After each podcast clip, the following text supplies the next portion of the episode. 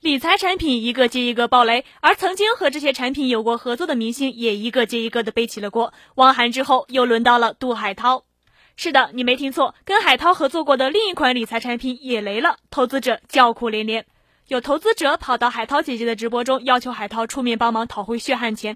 一般来说，都应该是安抚投资者，但是海涛姐姐的做法却让人意想不到。